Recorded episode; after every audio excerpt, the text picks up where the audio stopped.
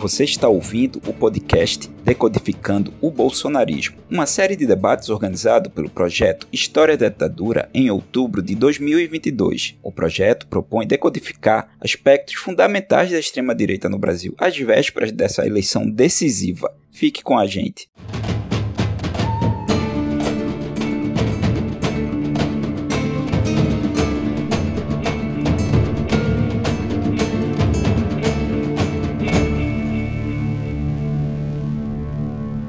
Esse é um episódio extra do podcast Decodificando o Bolsonarismo, que vai ao ar no dia da votação, dia 30 de outubro, dia que vamos decidir o futuro desse país.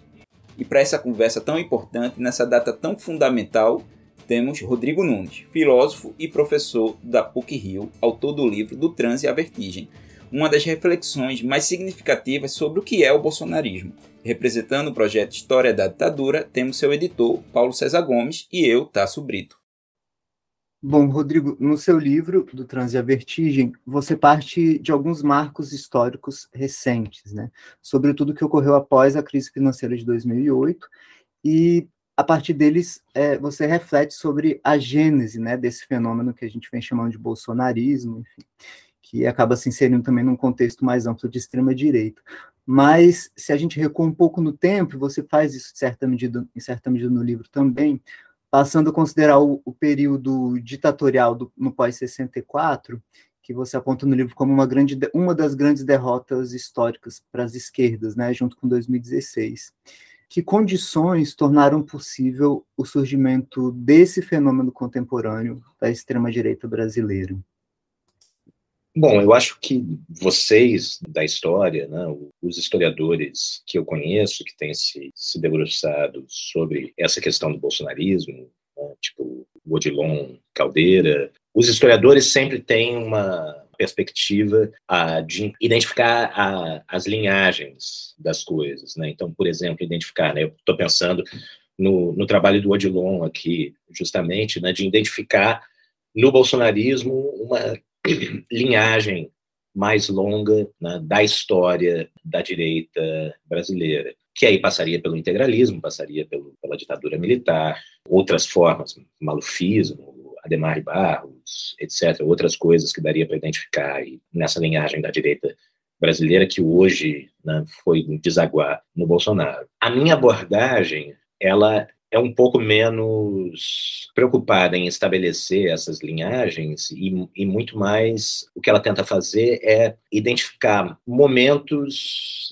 de mudança estrutural que abrem né, novas situações, que, digamos, mudam as, as regras do jogo, né, criam um, um jogo novo no interior do qual diferentes atores, alguns que já estavam antes, outros que aparecem novos, alguns que são novos, mas né, têm uma, uma linhagem mais antiga, etc. Há momentos em que as condições estruturais mudam de maneira a estabelecer um, um novo jogo. Claro, as duas abordagens são complementares, justamente porque aí, né, nesses momentos de transformação estrutural, você pode identificar também as diferentes linhagens daqueles atores. Mas no fim das contas, por exemplo, né, o, eu diria que na, na história que eu tento contar no do Trans Vertigem, sem nenhuma pretensão de que ela seja exaustiva, sem nenhuma pretensão de que né, ela seja a, o retrato completo da formação do bolsonarismo, a, mas eu acho que essa abordagem acaba a, fazendo com que, por exemplo, a ditadura militar não cumpra um papel tão importante na minha narrativa.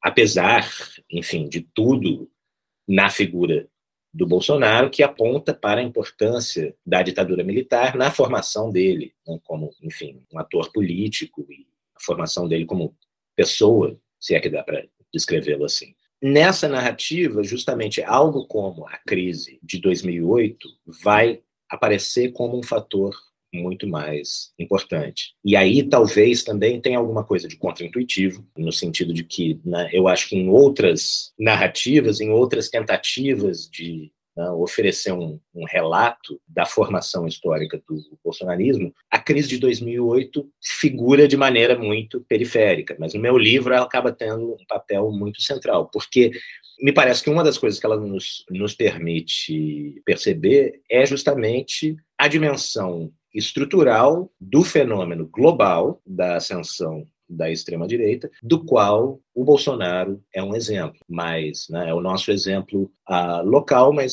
está longe de ser um caso isolado. Da mesma maneira, né, olhar para a crise de 2008, eu acho que nos facilita entender o, a transformação da política no mundo todo, né, que a gente poderia dizer a transformação da política doméstica de diferentes países, mas de países no mundo todo, de uma maneira que explica esse movimento, que parece ser característico da, da política da última década, que é justamente um movimento em direção aos extremos. Você tem um fortalecimento de alternativas à esquerda da centro-esquerda, ou de movimentos sociais, etc., ou grandes convulsões ah, sociais que têm um caráter predominantemente que né, apontam na direção de, de demandas por igualdade econômica, por melhores condições de participação política, etc., que a gente identificaria com a esquerda, mas também, sobretudo, na segunda metade da década passada, da, da segunda metade da década passada para cá, esse movimento,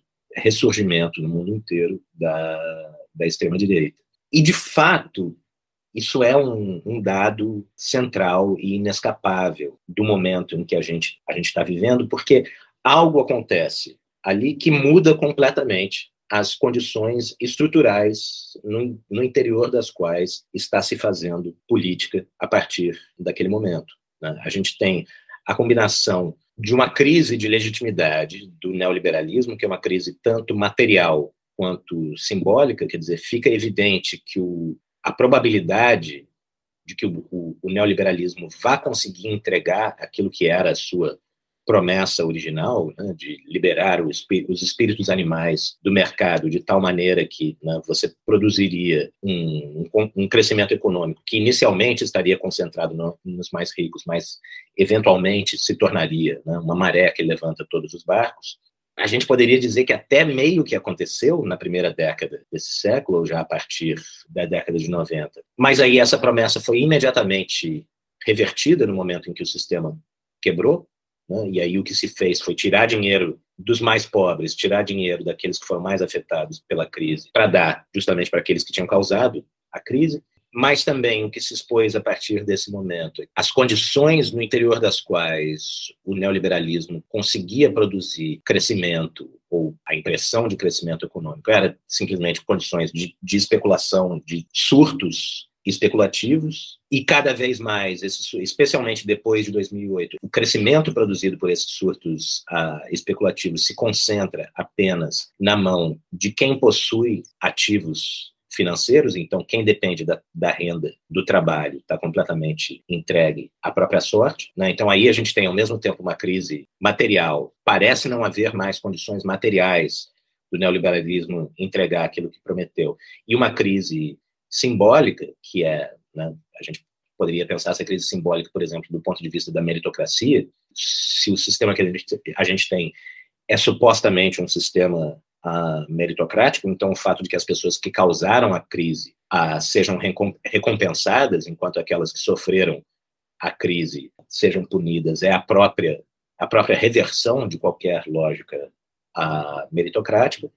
É uma crise de legitimidade do neoliberalismo, por um lado, mas, por outro lado, a ausência de qualquer coisa para botar no seu lugar. E aí a gente tem, então, um movimento que se define, não, não aqui no Brasil, né, porque os governos do PT foram justamente, enquanto foi possível fazer o que eles estavam fazendo, talvez a gente possa dizer que os governos petistas foram o exemplo mais bem sucedido e mais radical ah, daquilo que a Nancy Fraser chamou de neoliberalismo progressista, no mundo, né, e um, um, neoliberalismo progressista na periferia do mundo sempre seria, sempre seria obrigado a ser mais radical do que aqueles no, nos países capitalistas centrais.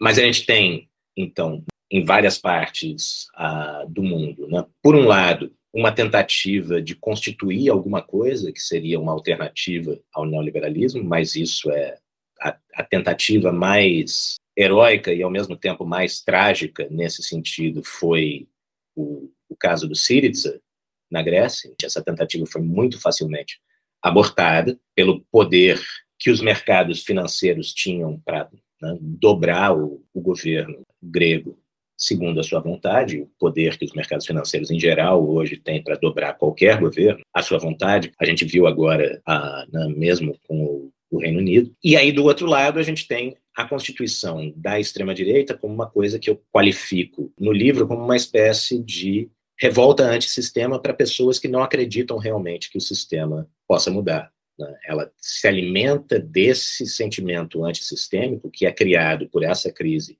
de legitimidade do neoliberalismo, mas, ao mesmo tempo, ela promete uma ideia de transformação radical em que né, o mundo que vem depois da transformação radical é exatamente igual a esse em que a gente está vivendo. Ainda é um mundo de capitalismo desenfreado, ainda é um, um mundo de atomização diante do mercado, ainda é um mundo de competição, a, de luta de todos contra todos no mercado, porém com a perspectiva de que vai ser exatamente igual ao que é hoje, mas de alguma maneira vai ser melhor para as pessoas. As pessoas vão, vão obter resultados melhores. E, bom, uma das maneiras como essa mágica pode funcionar, que é uma das coisas com as quais a extrema-direita aponta de maneira mais ou menos explícita, é a gente vai ter o mesmo nível de competição, a gente vai ter o mesmo nível de atomização, mas você estará melhor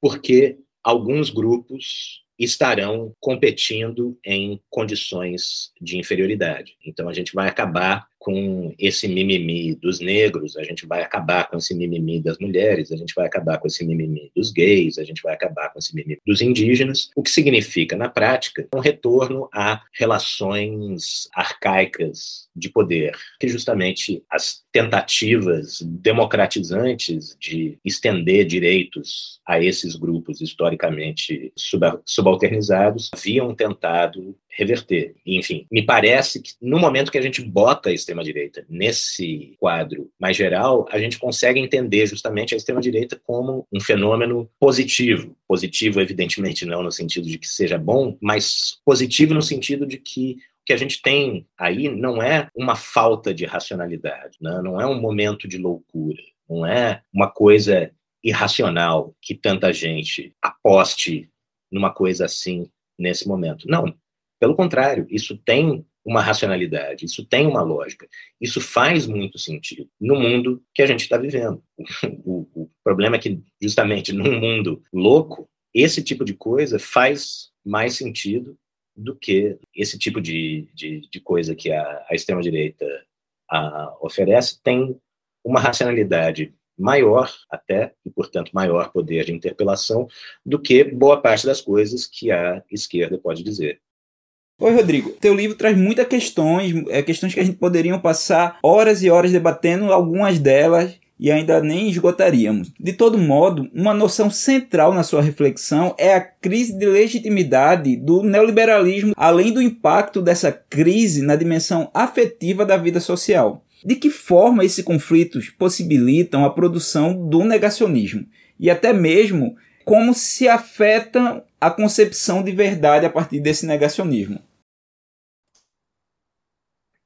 Bom, o, o, negacionismo é o outro elemento que eu acho que a gente precisa colocar nesse quadro, a, digamos, epocal, define a época na qual nós estamos vivendo, e global também, porque ele tem abrangência global, ele não é, ele não é exclusivo ao, ao Brasil. Da mesma maneira como essa crise de legitimidade do neoliberalismo. É um fator determinante para abrir esse movimento da política mundial na última, na última década, de se afastar do centro, que é justamente o consenso neoliberal, né, o consenso centrista do, dos anos 90, um grande consenso entre centro-esquerda e centro-direita do que, que seria a política aceitável, do que, que seria a política razoável, do que, que seria a política possível. Da mesma maneira, também a gente precisa pensar o papel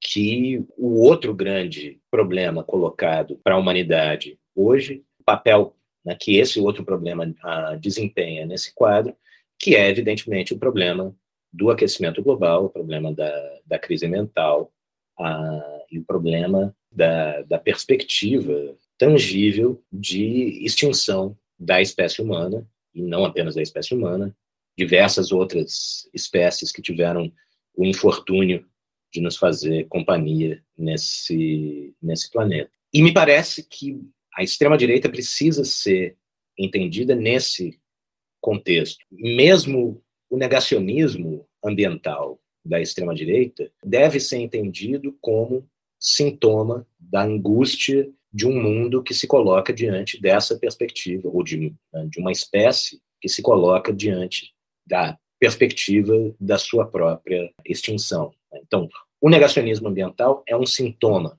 da crise ambiental.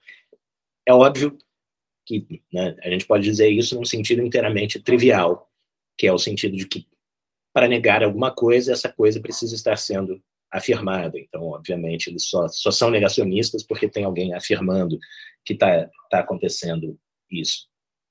Mas eu acho que tem um sentido não trivial que a gente pode dar a essa afirmação também, que é de entender que se existe uma demanda para discursos negacionistas, conspiratórios, delirantes, né, que frequentemente nos parecem delirantes, fantasiosos, completamente irracionais, que fantasiam uma realidade que a gente estaria vivendo, é porque esses discursos cumprem uma função de deslocar essa angústia ambiente na qual a gente vive para outros objetos. Eu acho que a gente tem que entender no discurso, da, nesse discurso conspiratório, esse discurso delirante e frequentemente negacionista da, da extrema-direita, né? porque o seu negacionismo é sempre. O negacionismo sempre vem com alguma coisa de teoria conspiratória junto, né? porque você está não apenas negando a existência de uma coisa, mas você, tá, você também precisa ter uma explicação de por que está todo mundo dizendo que essa coisa existe, e aí entra, entram as teorias da, da conspiração, seja sobre o clima, seja sobre o, o Covid, etc. Mas o que, esses, o que esses discursos fazem é, em primeiro lugar, reconhecer, acolher essa angústia. Né? Eles dizem para as pessoas: você está sentindo que tem alguma coisa de muito errada no mundo? Tem mesmo. Você tem razão. Não é simplesmente, não é um, um, um discurso que está tentando convencer as pessoas de que não, está tudo bem, isso é só uma fase ruim, mas já vai melhorar. O discurso da extrema-direita diz: não, realmente, tem alguma coisa de muito errado acontecendo no mundo. E ele acolhe esse sentimento, o impulso antissistêmico que vem junto com esse sentimento, mas aí em seguida, a direção que ele dá para esse sentimento, para esse impulso, implica o deslocamento do problema real para um problema imaginário. Você está sentindo que tem alguma coisa de muito errado? É verdade. É uma grande conspiração internacional de bilionários pedófilos, que tem a vantagem né, de desviar a atenção do problema real. Quanto maior o problema, mais difícil é você renegá-lo. A maneira mais sofisticada de renegar um problema tão grande quanto a extinção da humanidade é justamente você reconhecer que há um problema, mas desviar o foco para um problema imaginário. Né? E me parece que é exatamente isso que o discurso da, da extrema-direita oferece. Quer dizer, o discurso da extrema-direita ele é uma oferta que atende uma demanda crescente por negação. Né? As pessoas estão em negação, as pessoas gostariam de poder estar em negação diante do que ah, está acontecendo, e esse discurso oferece uma maneira de resolver esse problema. Ele atende essa demanda. Por isso que ele tem uma força de, de interpelação muito forte. Mas a eficácia dele não está apenas aí. Porque, ao mesmo tempo, se você presta atenção nesse discurso de ameaça existencial iminente, de conflito civilizacional, de uma guerra contra o Ocidente, contra os nossos valores judaico-cristãos, contra a família, contra os nossos costumes, blá blá. Né? Todo esse discurso que está sempre alimentando essa sensação de, de ameaça existencial mesmo. Por conta disso, esse, esse discurso também serve para justificar qualquer coisa que, que se faça. Né? Então, é uma guerra, é eles contra nós, né? ou na verdade é todo mundo contra nós, é porque só, só nós estamos tentando defender os valores ah, judaico-cristãos. E, bom, guerra é guerra. Se a gente tiver, a gente é contra a corrupção, mas se a gente tiver que fazer aliança com o Centrão nessa guerra, a gente vai fazer aliança com o Centrão. E se a gente tiver que matar pessoas, se a gente tiver que torturar pessoas, se a gente tiver que fechar o Congresso, bom, a gente vai torturar pessoas, a gente vai matar pessoas, a gente vai fechar o Congresso. Né? É exatamente a, mesma função que nos anos 60, no nascimento da nossa ditadura militar aqui no Brasil, era a função que o discurso anticomunista cumpria.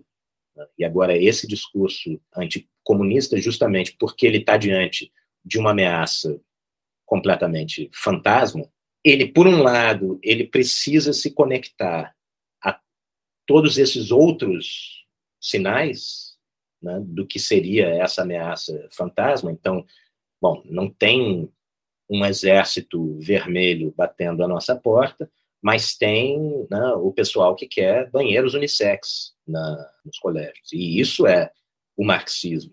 Né? Isso é o marxismo cultural. Isso é a direção na qual o marxismo foi depois, depois de ser derrotado no, nos anos 60. Então, o fato justamente da ameaça concreta não existir, de você estar lutando contra inimigos imaginários, é que permite ao discurso que articula quem são esses inimigos imaginários se conectar a qualquer coisa, né? qualquer coisa que, que esteja meio fora pode ser incorporada como sendo parte dessa grande conspiração, como sendo parte dessas uh, ameaças invisíveis, justifica de antemão qualquer ação extrema que possa ser tomada e manda uma mensagem que eu acho que é uma mensagem que, de novo, faz muito sentido num mundo em que todas as condições permanecendo iguais, o que a gente terá cada vez mais no futuro é um sistema que funciona para cada vez menos pessoas e, portanto, produz uma população excedente cada vez maior, e um planeta no qual as condições de vida se tornam cada vez mais exíguas. Um planeta em que o sistema já não consegue incluir todo mundo e os recursos se tornam cada vez mais escassos. Por que, que a mensagem da extrema-direita faz perfeito sentido?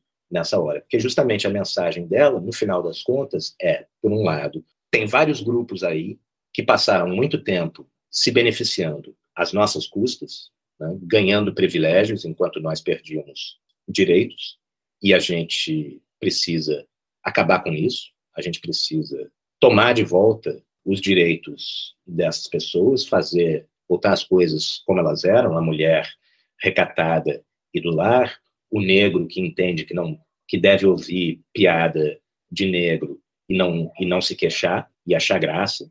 Então, né, por um lado, é como se cada vez mais nós a, a humanidade estivesse reduzida à condição dos imigrantes ah, do norte da África e do Oriente Médio que tentam atravessar o Mediterrâneo naqueles botes salva-vidas apinhados de gente, e o que a extrema direita faz é começar a olhar na volta do bote e apontar, olha, aquele ali, aquele ali, aquele ali, a gente pode empurrar, porque cada vez mais vai ter menos bote para todo mundo, então vamos começar a escolher de quem a gente pode a gente pode se livrar. Começa com os imigrantes, depois os negros, depois os gays, as mulheres, etc. O discurso da extrema-direita faz sentido num mundo em que o, o sistema econômico existente consegue incluir cada vez menos pessoas e os recursos se tornam cada vez mais escassos, porque esse discurso acena com a possibilidade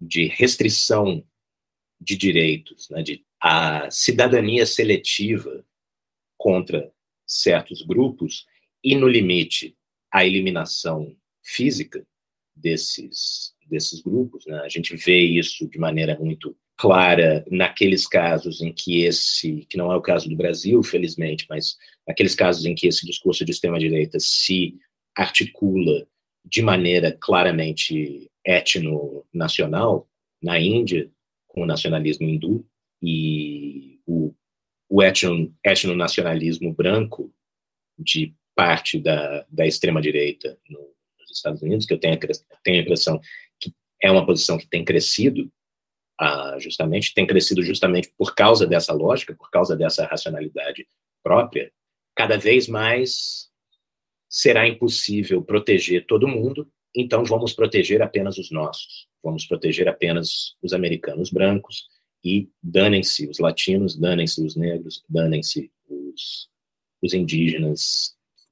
Mas esse discurso da extrema-direita faz sentido também de uma outra maneira, num mundo pensado assim, ou no mundo que opera segundo essa lógica, que é o seguinte, ele, né, esse discurso, no final das contas, o que esse discurso a, aponta é justamente para um recuo do Estado, de todas as suas funções que não sejam estritamente repressivas, e mesmo essas funções ah, repressivas elas tendem a se tornar mais seletivas, de tal maneira que né, você facilita a vida de uns, coibindo os outros, ah, ou você, né, você pune uns e deixa de, de, de, punir outros de tal maneira que não, nesse quadro de luta de todos contra todos, o Estado intervém ativamente em favor de alguns grupos contra outros grupos, e a promessa que se acena para o cidadão que será obrigado a viver cada vez mais num mundo de guerra de todos contra todos é a promessa de que, olha, a gente entende que é uma selva fora, a gente entende que é matar ou morrer. Então a gente entende que naquela esfera onde você consegue fazer o seu poder valer, ninguém vai interferir com você. Eu descrevi, infelizmente essa expressão só me ocorreu depois do livro já escrito, mas eu tenho descrito isso como um estado de natureza diferencialmente distribuído.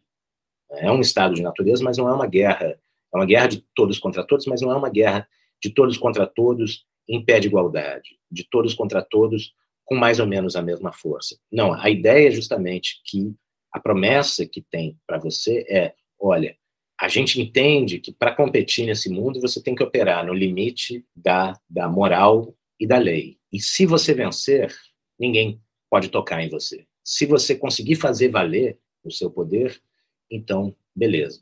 Esse esse poder que você fez valer naquela esfera de poder, seja, seja ela qual seja, o Estado não pode intervir sobre isso. Né? E é sobre essa, ou sob essa luz, me parece que a gente deve entender a obsessão do bolsonarismo, e não só, né, a obsessão que já vem da extrema-direita norte-americana, com a flexibilização do acesso às armas, né, que é justamente a delegação aos indivíduos, ou a delegação aos cidadãos de bem, do poder soberano do Estado sobre a vida e a morte. Né? Agora, o indivíduo armado decide quem vive ou morre, e, obviamente, o Estado, se chamado a intervir, vai intervir de tal maneira que vai reconhecer que ah, o cidadão de bem tinha esse direito, né, o que implica justamente essa cidadania seletiva, né, algumas, algumas vidas escancaradamente mais protegidas do que outras, e a gente entende o, o, as compensações psicológicas que um indivíduo, mesmo um indivíduo pobre, mesmo um indivíduo que sofre, mesmo um indivíduo que se dá mal no mundo assim, as compensações psicológicas que ele pode encontrar nisso. Né? Que você pode ser um trabalhador explorado e humilhado, vai ser humilhado no seu trabalho, você vai ser humilhado no transporte público, mas aí você chega em casa e, pelo menos, bater na sua mulher é uma coisa que ninguém pode impedir você de fazer. E não vai ter, né? isso é uma questão de fórum privado da sua família, não vai ter ninguém que impeça você de fazer isso. Então tem essa essa promessa psicológica de algum tipo de recompensa, mesmo em meio à humilhação, porque né, cada um é soberano dentro daquela esfera de poder na qual ele consiga uh, se, se impor. É, a gente poderia dizer que o, o, aquilo que o bolsonarismo revela, no final das contas, é que a verdade que deveria ser óbvia, de que num mundo embrutecido, as pessoas se tornam mais brutais. Quem pensaria que a gente passaria 500 anos construindo um país em que a vida vale tão pouco e agora houvesse tanta gente que dá tão pouco valor à vida? Talvez parte do incômodo que o primeiro turno causou na, nas pessoas foi justamente o início da queda dessa ficha. Aquele retrato que as pesquisas ah, nos ofereciam até né, a véspera do, do, primeiro turno, que era um retrato bastante confortável para o Lula, inspiraram na gente a impressão ingênua de que nós estávamos ainda no mesmo país que elegeu o PT quatro vezes e que esse esse país né, tinha cometido um erro com o Bolsonaro, mas ele reconheceria o seu erro e as coisas voltariam ao rumo em que elas estavam antes.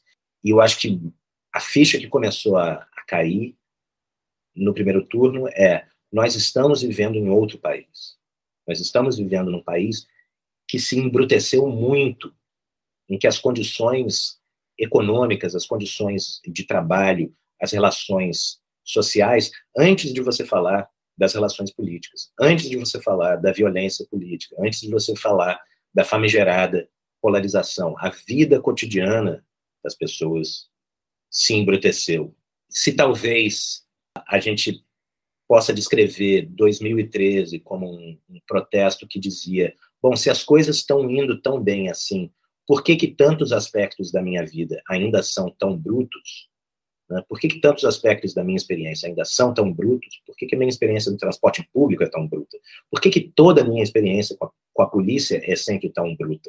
Por que, que toda a minha experiência com as, com as instituições, quando eu espero responsabilidade das, das instituições, é tão, é tão bruta e tão desrespeitosa?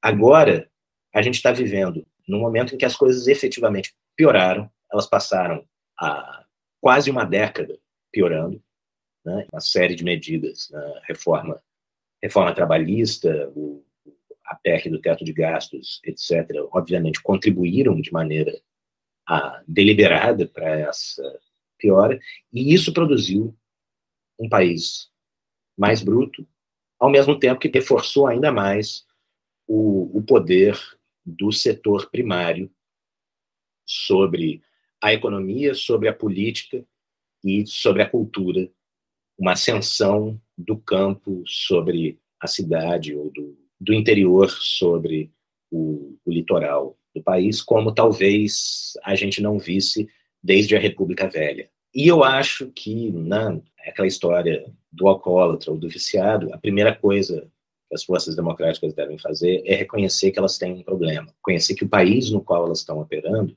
é esse. Evidentemente, estando no governo, elas teriam, a gente espera, condições de tomar medidas ativas no sentido de desembrutecer um pouco as condições de vida das pessoas, com a esperança de que, bom, esse desembrutecimento progressivo conduziria também, no médio ou longo prazo, a um desembrutecimento das relações, a um desembrutecimento das pessoas. O problema, claro, é que as condições em que ela pode intervir a partir do, do aparato de Estado para fazer isso serão condições muito mais desfavoráveis do ponto de vista econômico, do ponto de vista político e mesmo do ponto de vista ambiental do que aquelas que a gente encontrou no, no início do século. Ainda assim, eu acho que o mais importante nesse momento é entender que nós estamos numa situação em que tentar apenas administrar as coisas, encontrar um, uma, uma conciliação que funcione